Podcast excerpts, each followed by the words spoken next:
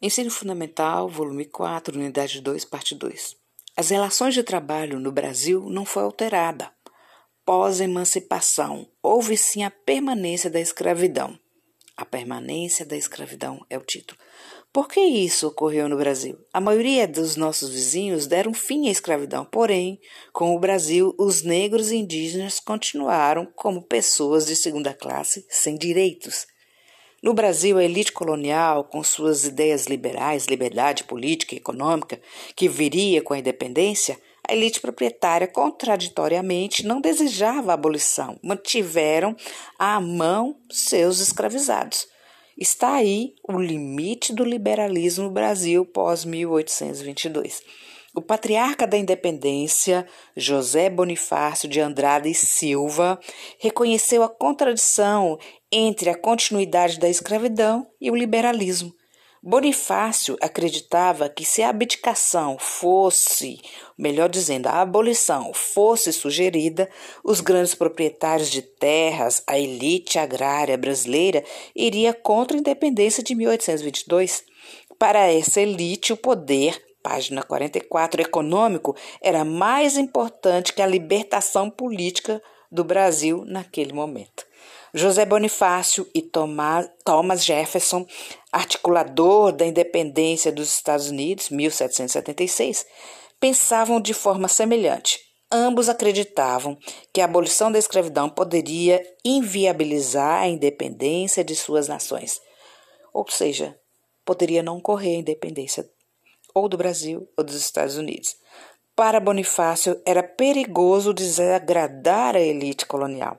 Para Jefferson, o país, Estados Unidos, poderia se dividir com o fim da escravidão.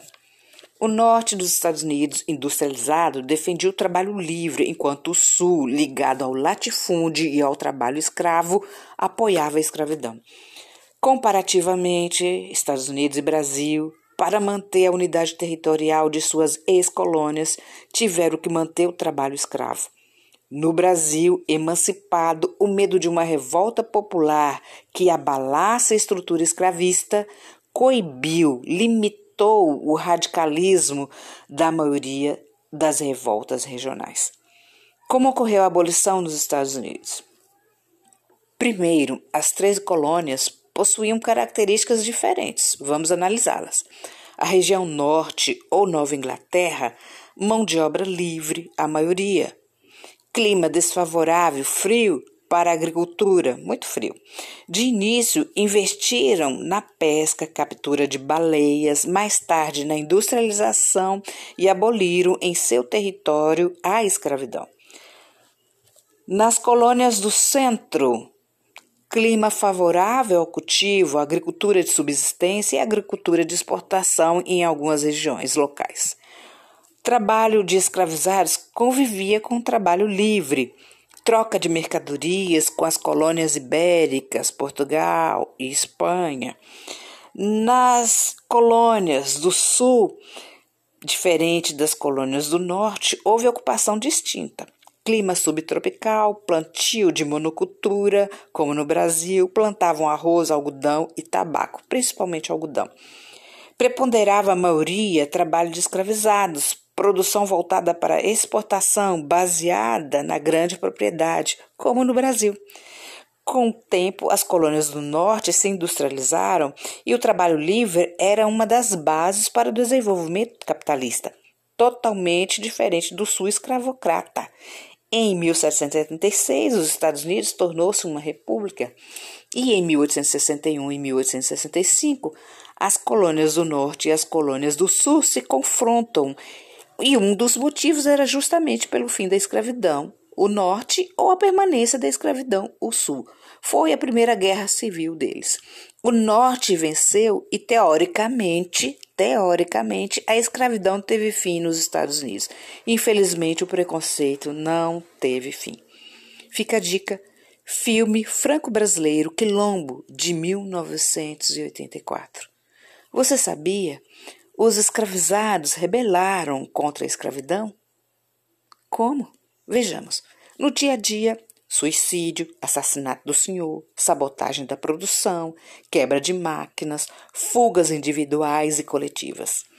Formas mais sutis: jogar capoeira, trabalhar lentamente, doença banzo, nada sutil, estado de depressão, nostalgia profunda que poderia levar os negros à morte, saudade da terra que mata.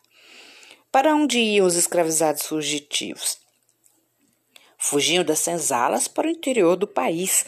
Fundaram quilombos, comunidades de ex-escravos. Lá se consideravam e se sentiam homens livres organização social e econômica para subsistência e para preservar suas tradições culturais. Exemplo: o mais famoso foi o Quilombo de Palmares, na Serra da Barriga, Pernambuco, o líder zumbi.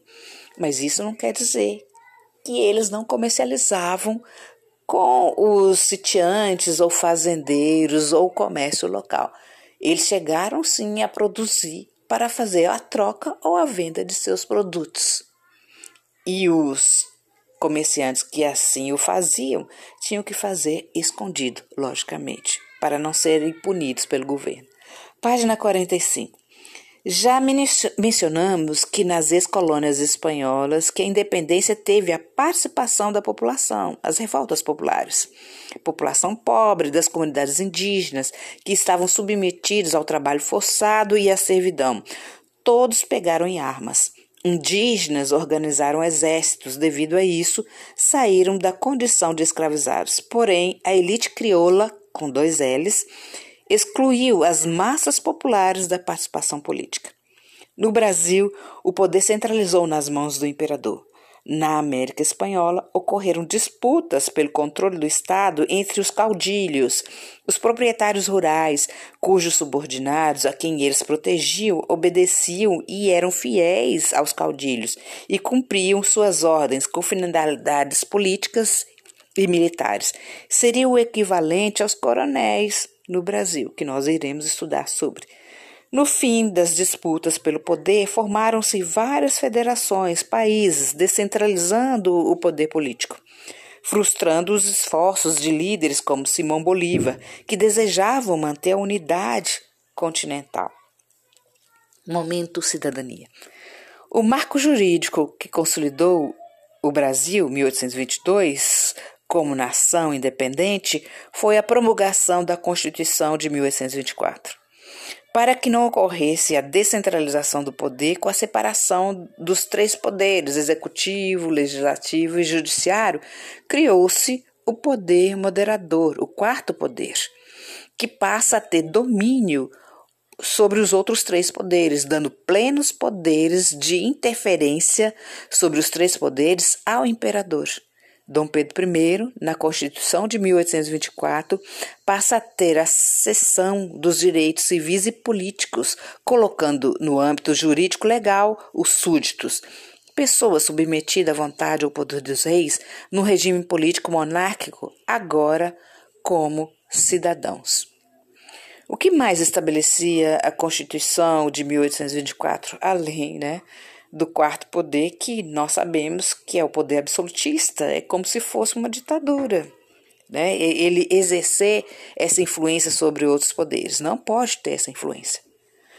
Direitos civis, direitos à liberdade, segurança individual e à propriedade, protegendo as pessoas de ficarem à mercê dos interesses e abusos do soberano.